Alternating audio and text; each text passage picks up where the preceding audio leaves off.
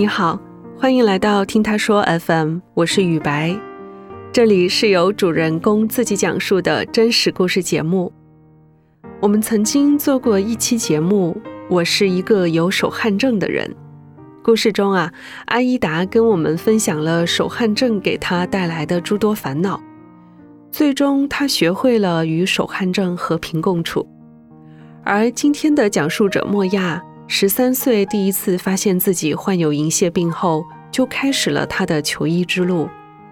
可能大家对银屑病这个名词感到比较陌生，但是它在民间有个通俗的叫法，就是牛皮癣。发病的时候，除了瘙痒还不美观，莫亚因此承受了极大的压力和痛苦。长大后，他甚至觉得自己不能正常谈恋爱，不能结婚，也不能生孩子。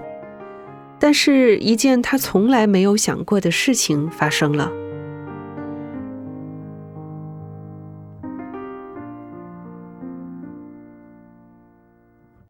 我是莫雅，今年二十六岁。现在生活在中部的一个省份，职业是传媒方面的工作。在我十三岁，应该是初一的时候，发现我脚踝上长了一个斑块，它是表层长了一层皮，然后里面会透着粉红色的一种症状。我以为就是长了一个包或者怎么样，后来发现。我小腿上也渐渐都有好几个这样的斑块，我爸爸就带我去了当地的妇幼保健院去看了一下。当时那个医生看了下我的腿，就跟我说：“这个病在这里看不好，要去省城治。”我当时听了之后，我就有点吓哭了。虽然我也不知道我到底怎么回事，就一直在哭。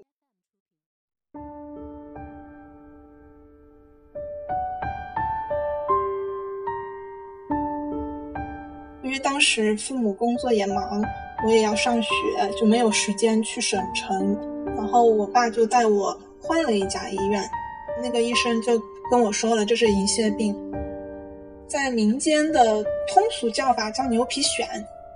医生就给我开了一些药，它就像绿豆大小，那个时候一天要吃两三次，每一次要吃十多粒。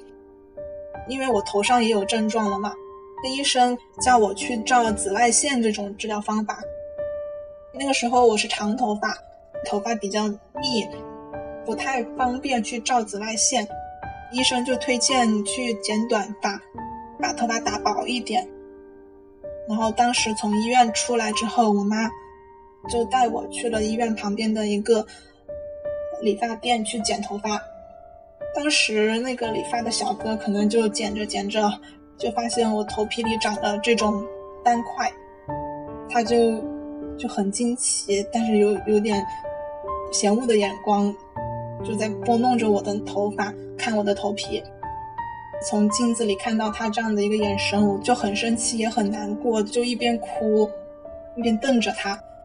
然后他可能也发现了我的眼光，就很快速的帮我把头发剪完了，剪成了一个及耳的一种短发。之后，就算再热，我也是穿长裤去上学。那个时候，我的症状主要也是集中在大腿、小腿上，胳膊上靠近肩膀的上臂稍微多一点，然后小臂可能偶尔就一两块，就没有很严重。夏天会穿长裤，然后穿长一点的短袖，所以也不会显得很奇怪。然后有一次。说市里的教育局的领导好像要来我们学校考察，还是怎么样？当时老师就组织我们在校园里面做活动嘛，要求我们全部的学生都穿校服。当时我听了之后，我就不知道怎么办，因为校服是短袖和短裙，我一直都是穿着长裤的，我就很害怕会被别人看到。我想了很久，我还是穿了校服的上衣，但是穿了一个长裤去学校。第二天，老师看了全班同学，就我一个人没有穿一套校服，就批评了我。我心里很难过，但是我也没有办法说这个情况，因为我不想告诉别人我生病这件事情。我当时就觉得我是一个不健康的孩子，我跟别人不一样。之后我就很自卑，就觉得自己比不上别人，就那个时候就心里非常难受。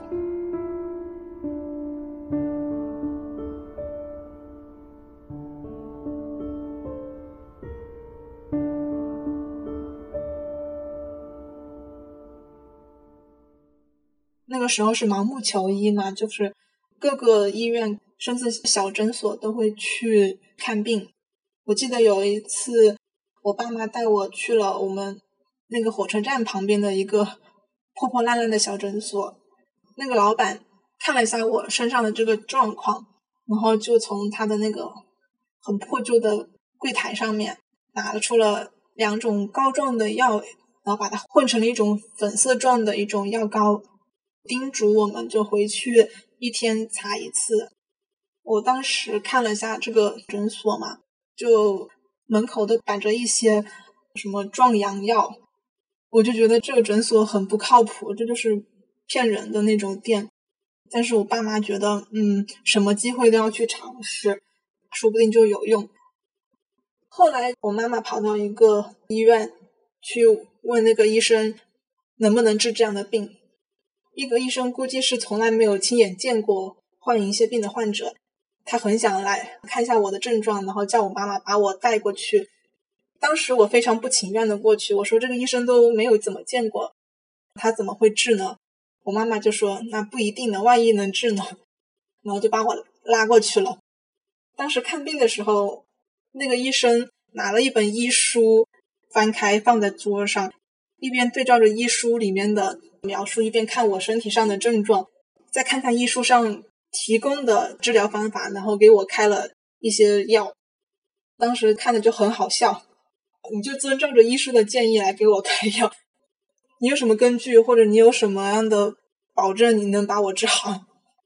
当然，后来这个药我是肯定没有用的，就去了很多家医院都辗转去求医，各种药也都试了，效果也不是很好。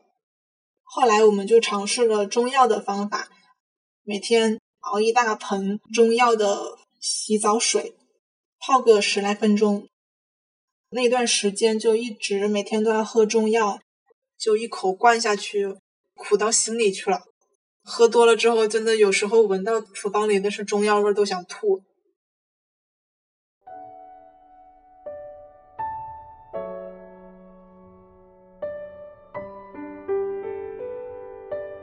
那个时候是我高中毕业了，然后要上大学，肯定就没有办法每天去熬中药，去用中药泡澡了。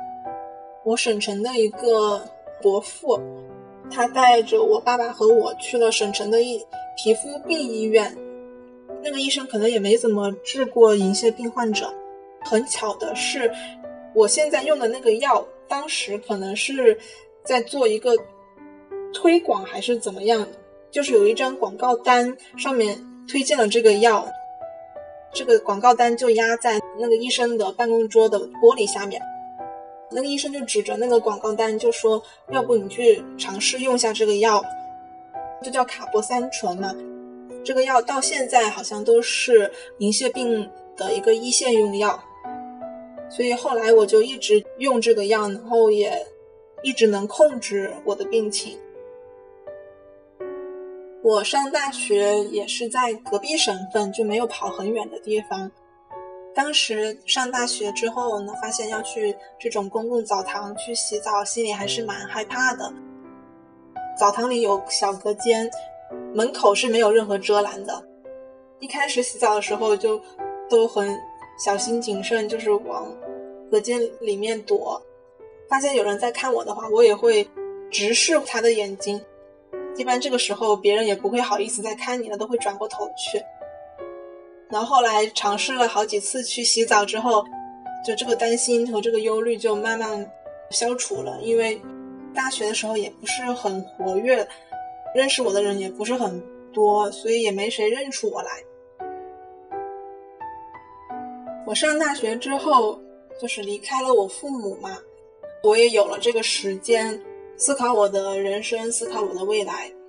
当时就在想，可能这辈子都没有办法去治好这个病了，我可能没有办法去正常的去谈一个恋爱，我也不想去结婚，因为我觉得并没有人可以接受这样的我，我心里对谈恋爱是拒绝的。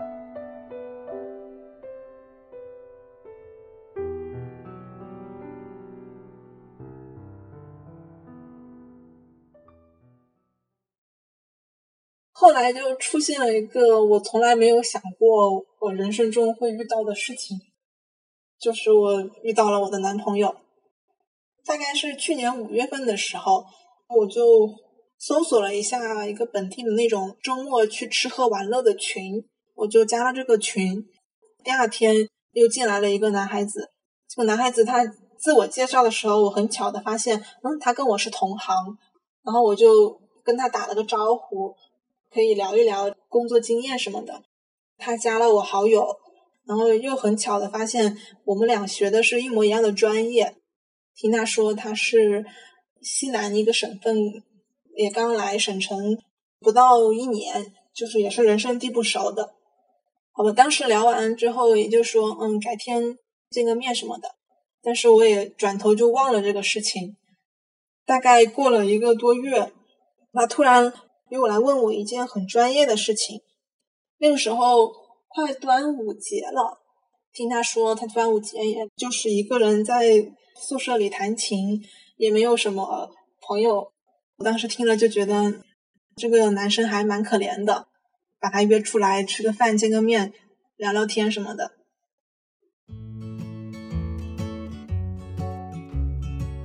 约出来见面的时候，我也并没有多想。当时我们是约在书店见面，然后他到的时候，他是穿的白色的上衣，高高瘦瘦的。其实我当时心里想的是，这样长相的男生他并不是我的审美类型，我可能审美比较偏欧美那种。结果后来开始聊之后发现，哎，好像很有共同话题，聊到文学、历史，呃，游戏、音乐和电影。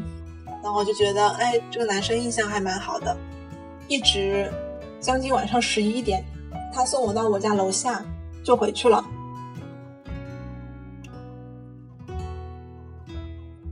结果他开始就经常说约我出来玩儿，心里就有了异样的感觉。我我觉得，嗯，这样我们关系就好像变得很亲密了样的。我就觉得，嗯，这样做有点暧昧。我他又没有跟我。多说什么，我我又怕我自己会多想，所以在我们第三次见面之后，我就忍不住了，我就摊开跟他讲，你现在这种种表现是是想干什么？然后他就很大方的承认了，他愿意作为男女朋友来相处。我当时心里也是蛮开心的，虽然我的理智是认为我生了这个病，我不应该。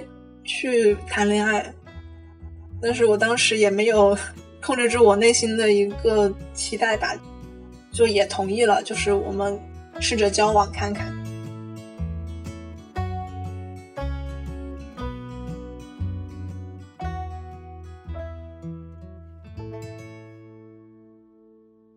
回去头脑渐渐冷静下来，然后我就开始思考了一下我跟他的一个情况。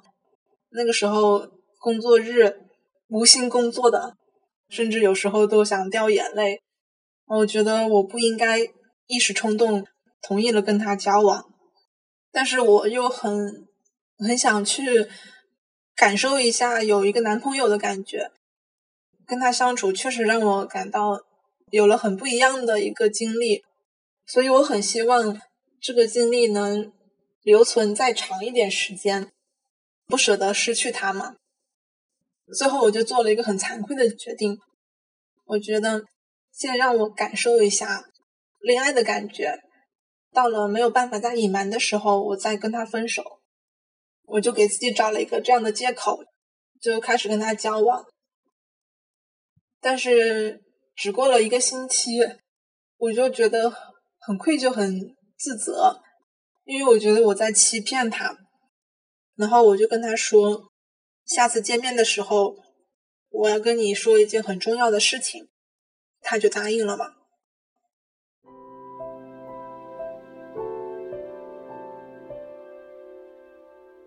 所以，又一个周末，我们约出来见面之后，我还没说出口，我自己都已经哭得稀里哗啦的，一边哭，一边跟他说我生病了，我想跟你分手，我们没有办法交往下去了。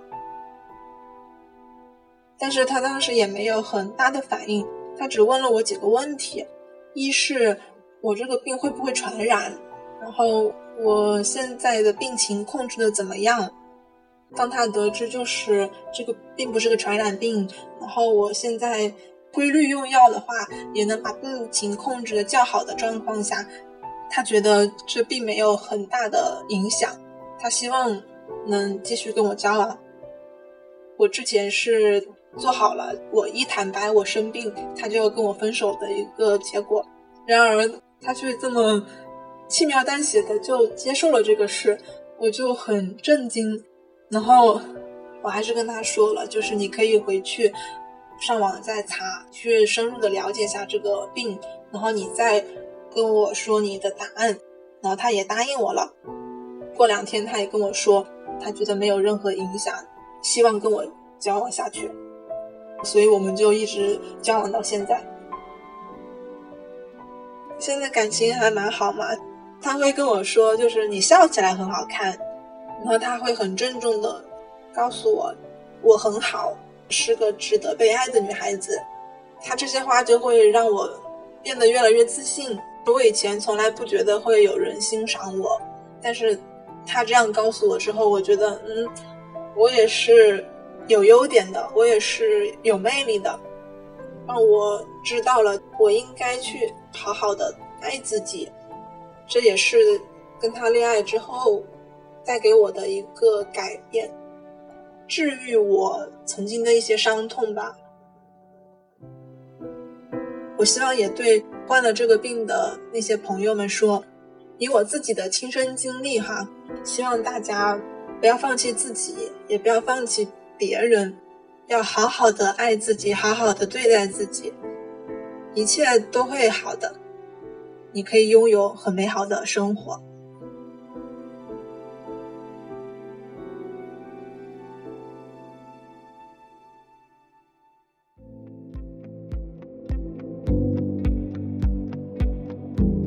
莫亚之所以讲出自己的故事，是希望大家可以了解并且理解银屑病，不要对患者带有偏见，而患者本身呢，也可以更自信一点，更好的生活。